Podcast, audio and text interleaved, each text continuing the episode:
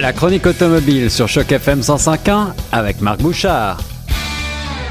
Vous écoutez Choc FM 105.1, ici Guillaume Laurin et j'ai le grand plaisir de parler aujourd'hui automobile avec notre spécialiste chroniqueur Marc Bouchard. Bonjour Marc. Bonjour Guillaume. Tu vas bien? Très bien. Alors aujourd'hui, nous allons parler du nouveau Volvo XC60. Il s'agit euh, plutôt d'un assez grand euh, VUS, un, tout chemin, euh, comme on dit. alors, est-ce que tu peux nous parler de ce modèle 2018 qui diffère complètement de celui que l'on connaît actuellement? Oui, ben en fait, il faut peut-être replacer Volvo dans le contexte. Rappelez-vous, il y a quelques années, on dit, disons 2007-2008, euh, si vous m'aviez demandé quelle était la compagnie qui était le plus susceptible de fermer ses portes, je vous aurais probablement parlé de Volvo, qui est à ce moment-là la, compagnie qui avait le plus de difficultés parce qu'elle avait été littéralement abandonnée par Ford. Et oui, la, compagnie était en difficulté, elle était financièrement fragile, un petit peu isolée. Euh, aujourd'hui, Volvo, ça appartient à qui? Ça appartient à Geely, c'est un groupe chinois euh, qui est vraiment beaucoup plus, je dirais, beaucoup plus déterminé à ramener Volvo au devant de la scène et qui a investi des millions de dollars pour y arriver. Ce que ça a permis de faire, notamment, c'est de revoir certains, mais en fait, la quasi-totalité des modèles, et on y va par étapes. On a commencé avec la gamme 90. 90, vous l'aurez compris, c'est la plus grosse gamme euh, chez Volvo. Il y a donc un utilitaire sport qui est le XC90, la berline, la S et la V90, qui est une familiale. C'est ça, c'est ça. une fois ces étapes-là passées, on est maintenant rendu à qu'on appelle le milieu de gamme. Et là, dans ce cas-là, c'est la XC60. C'est donc toute la gamme des 60 qui va subir, elle aussi, un changement assez radical. Mais en même temps, on a voulu simplifier les choses et on utilise à peu près les mêmes éléments qu'on a fait pour la gamme 90. Alors, on est sur euh, une taille intermédiaire, tu le disais. Euh, quelle, quelle longueur fait la voiture à peu près? Ben, en fait, elle, ajoute 11 mm à ce qu'elle était auparavant. Donc, c'est pas une grande, c'est pas des grands changements de dimension euh, qui, qui, sont, qui marquent vraiment la venue de ce nouveau Volvo. C'est plutôt un changement de vocation. Parce que, bon, comme on le sait, chez Volvo, on a toujours misé énormément sur la sécurité et on ne fait pas exception avec les XC60. On a même affirmé, en fait, qu'à partir de 2020, il n'y aurait plus aucun occupant de Volvo qui subirait de blessures assez graves pour en mourir sur la route. Un beau, un beau pari, en tout cas, que celui de, de, la marque suédoise. Oui, totalement. Et pour y arriver, bien évidemment, on mise énormément sur des technologies embarquées, un paquet de systèmes, par exemple, euh, bien sûr, les, systèmes qu'on connaît déjà, les systèmes de reconnaissance d'angle mort, par exemple, ou des trucs comme ça. Mais on ajoute des interventions semi-autonomes. C'est-à-dire, dans les interventions semi-autonomes, on a, par exemple, un radar qui permet de détecter un véhicule qui s'en vient de face.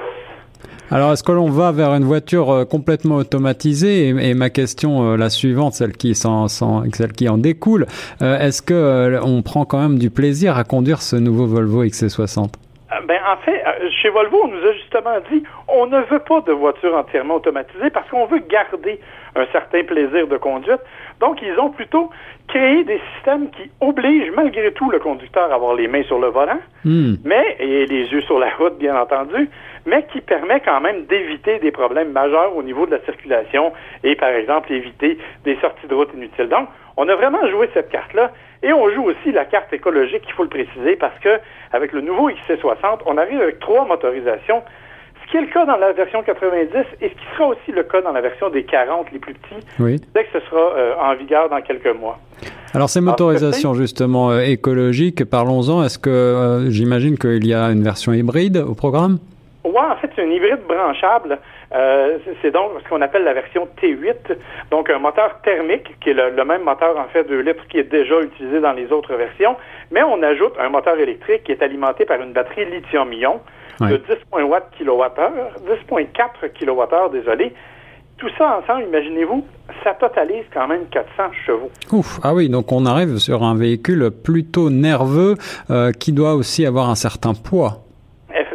Mais on a réussi quand même, si on le compare par exemple au XC90 branchable qui utilise exactement la même technologie, on lui a soutiré 900 kilos. Donc on parle vraiment d'un véhicule qui est relativement raisonnablement pesant, hmm. mais qui est effectivement très nerveux dans ses accélérations. Cependant, on s'entend pour dire que la version T8, qui est donc la version la plus dispendieuse de la gamme, est d'à peu près 65 000 ce qui n'est pas nécessairement à la portée de toutes les bourses on offre quand même deux types de motorisation un peu moins puissantes. Une version 2 litres, 4 euh, cylindres turbo de 250 chevaux et la version T6 qui, elle, est suralimentée par un compresseur volumétrique et qui, elle, libère 316 chevaux. Alors, s'agissant d'un VUS, j'imagine que toutes les versions euh, sont euh, à roulage intégral ou au moins ont cette possibilité-là? Totalement. tout, est, tout est intégral. Il n'y a pas de version à simple traction, du moins pas au Canada. D'accord. Et ce qui distingue vraiment ce Volvo-là, et là je me permets d'insister un peu, c'est vraiment sur le design. Le design extérieur, bien sûr, parce qu'il ressemble à s'y méprendre à un, un bébé XC90 qui était, à mon sens, un des plus beaux VUS sur le marché. Mais le design intérieur est aussi extrêmement raffiné, il y a trois déclinaisons. Il y a la déclinaison Momentum, qui est la version de base. Il y a une déclinaison qui est le R-Design, qui est plus sportive, qui bénéficie de suspension plus sportive et plus dynamique aussi, mais qui a vraiment un aspect extérieur définitivement plus dynamique. Et il y a la version qui s'appelle Inscription, qui, elle, est le haut de gamme en termes de luxe. Des boiseries à l'intérieur qui sont magnifiques, des cuirs qui sont superbes, une qualité d'assemblage particulière et un détail qui, moi, que j'adore à chaque fois, c'est le levier de vitesse qui est transparent. Euh, hmm. dans la version inscription. C'est super beau. Et toutes les versions disposent d'un grand écran central qui permet de contrôler, bien entendu, tout ce qui est système de divertissement, multimédia, climatisation, mais aussi de gérer tout ce qui est système de sécurité et tous les autres systèmes embarqués qui sont à bord de ces Volvo. Le Volvo XC60 fait donc honneur euh, à la réputation de la marque de solidité euh, et de sécurité ainsi que de design, de design nordique. Euh, Marc Bouchard, euh, on se rapproche donc avec ces niveaux de prix des, des marques premium allemandes. Est-ce que quel est le, le concurrent tout désigné de ce nouveau Volvo? Ben, en fait, on est vraiment dans les, dans les, justement, comme vous le mentionnez, dans les Allemands, là, les Audi Q5, par exemple, des véhicules de cette nature-là. Euh, les BMW euh, X5 ou même X3, peut-être plus en termes de dimension. Euh, donc, on parle vraiment de véhicules qui marient à la fois le dynamisme de conduite, ce qui manque un peu au Volvo, je dois le dire. Là. la direction est un peu plus endormie qu'on ne le souhaiterait.